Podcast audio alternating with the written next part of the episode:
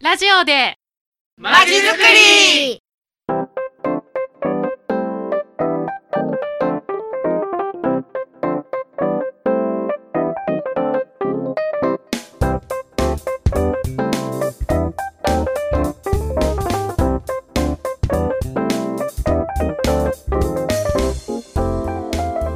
皆さんこんにちは。第15回目のラジマチ始まりましたこの番組は市民活動団体さんを毎回お招きし市民活動の魅力や楽しさをお伝えしようという番組です。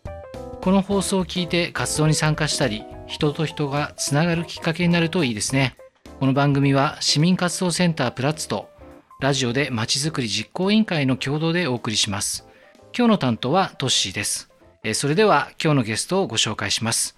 えーユースアクションフォー府中代表の植木さんと関谷さんです。よろしくお願いします。はいよろしくお願いします。お願いします。では始まりましたが、早速、えーユースアクションフォー府中についてちょっとお伺いしたいんですが、まずは自己紹介からお願いしてもいいですか？はい、じゃあ私植木から自己紹介させてもらいます、私、えっと、東京農工大学の大学院1年の植木と申します、よろしくお願いします、はい、私がですね、えー今年東京外国語大学を卒業しまして、はい今は府中市市市民活動センタープラッツで働いております関谷と申します、よろしくお願いします、はい、よろしくお願いします。はい。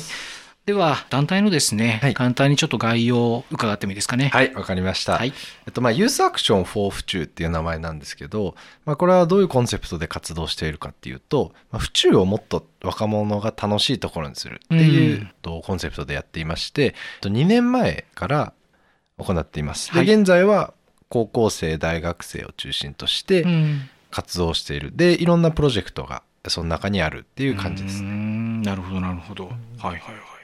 ちなみにあのなんかこうテーマとか取り組んでることとか、少し触り伺ってもいいですかね？はい、わかりました。と今、そのユースアクション4府中の中では、うん5つの大きな、まあ、プロジェクトといいますか、がありまして、うんまあ、1つ目が、えっと駅前、府中駅前ですね、はいの商業施設が一緒にコラボしている、えっと、府中ワールドフェスティバルっていうのと、で、2つ目が、え若者がもっと地域のことを考えたりする、うんえー君町プロジェクト。で、3つ目が、フードロス、フードロス問題について、まあ、アクションを起こしていこうっていう、残すまいとプロジェクト。はい。3つ目が、えー空き家問題に対してうん大学生がちょっとなんか考えていこうっていうので、うん FGA プロジェクト。これはまあ、はい府中学生空き家プロジェクトのあうんの頭文字取って FGA なんですけど。はいはい。で、まあ、あと最後が、まあ、本日ちょっといっぱい話したいと思っている、うんうんえコースタディスペース、ポッセっていう。はい。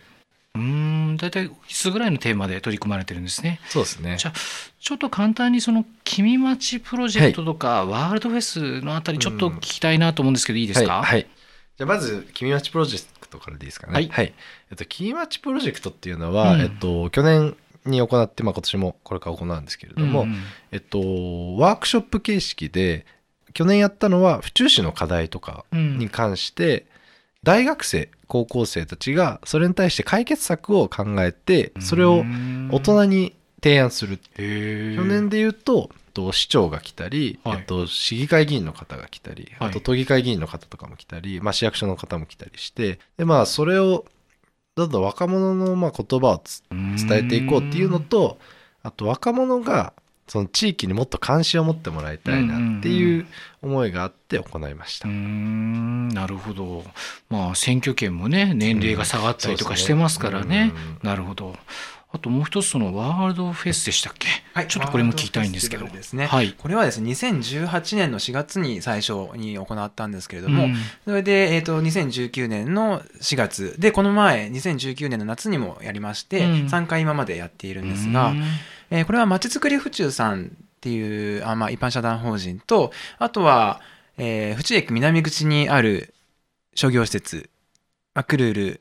今もうなくなっちゃいました。が伊勢丹、うん。えーフォーリス、えールシーニュあとプラリトさん。慶応プラリトさん。と共同しながら、えー学生を中心にあ僕たちの日常は世界とつながっているっていうコンセプトにさまざまなか海外のパフォーマンスであったりだとか、うん世界とつながるような企画をやっているものになります。うん。はい。なるほど。結構いろいろね取り組まれてるなと。と、まあ、後半になってしまいますけど、あのポッセの話ちょっと細かくね、いろいろ、あの楽しそうなあのお話を聞かせていただければと思うんですが。えーポステですけれども、えー家でも学校でもない第三の学びの場というのをコンセプトに置いておりまして、はい。まあ、この中で達成したいのが3つあるんですね。えー1つは、えー中高生たちにとっての居場所となることですね。あの自分らしくいられる場所であることっていうのと、大学生から勉強の面白さであったり学ぶ面白さを感じられる場所にするっていうのと、もう一つは、えー地域の大人だったり大学生と関わる中でさまざまな価値観であったりとか、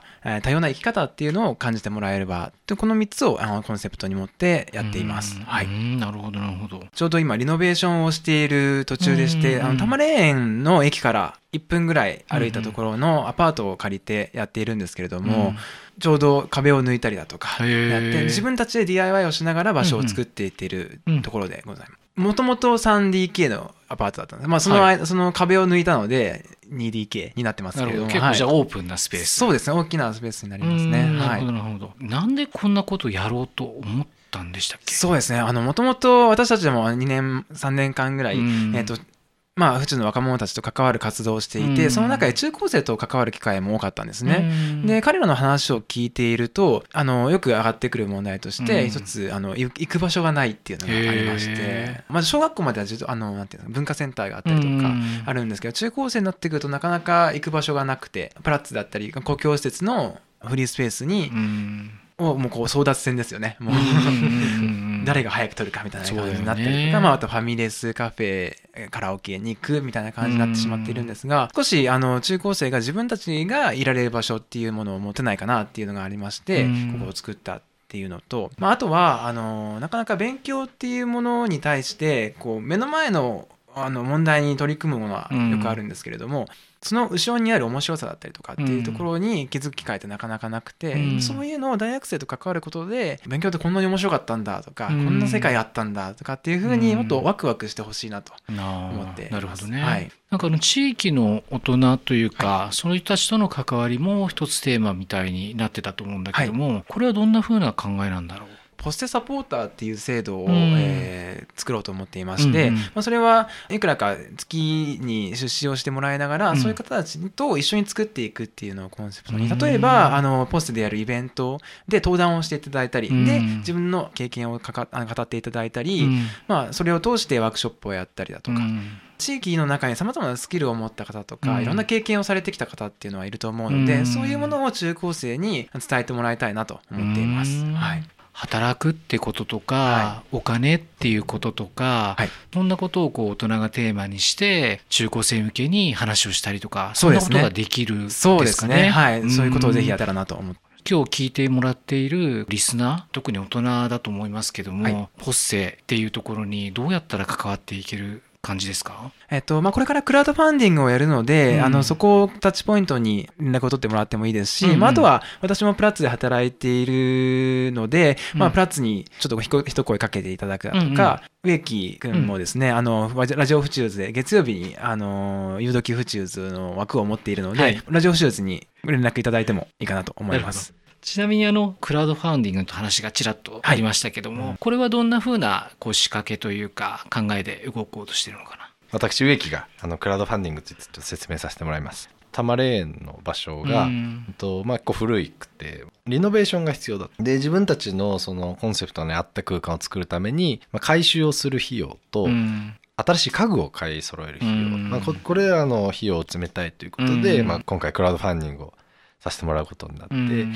あとクラウドファンディングやりたい理由としては、まあ、ポッセっていう場所を俺ら大学生だけじゃなくてその地域の人たちを巻き込んで、お金を出してくれた人たちと一緒に作っていくんだよっていうところをまあちょっと表したくて、うん。クラウドファンディングやります。と10月21日から11月30日ですね、うん。今月の最後まで、えーうん。クラウドファンディングをやります。まあ、クラウドファンディング投資する側だとした場合、うんいくらか提供するとうん。何かこう還元してもらえる仕組みとか、うん。なんか考えみたいなものをちょっと聞いてもいいですか、はい。まあ、寄付型と購入型っていうまあ大きく2つあって、まあ、うん。私たちは購入型でやるんですけれども、うん。まあ、例えばそのリターンって言われるもので、例を挙げるとすると家具の命名権と言いますか。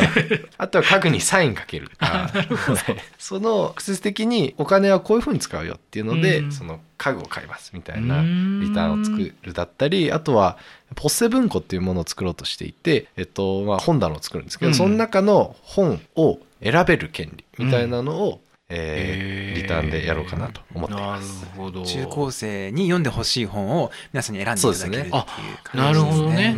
ああそうか。じゃあ今自分が読んでて、うん。読んでほしいなみたいな思えるものをちょっと選ばせてもらったりとそうかですね。だったら自分が中高生だったらこんな本読んどきたかったみたいなところのああそれはあるでかもね。うん。なるほどね、はい。そんな感じであの長く続いていく、うんあの場所にしたいなと思っているので、うん。あの一緒にこう続けていくっていう感覚でできたらいいなと思っています。ね。大事なことがありまして、はい、え目標金額ですね、うんうん。180万と。ちょっと大きいですね 意外と。そうなんですよ。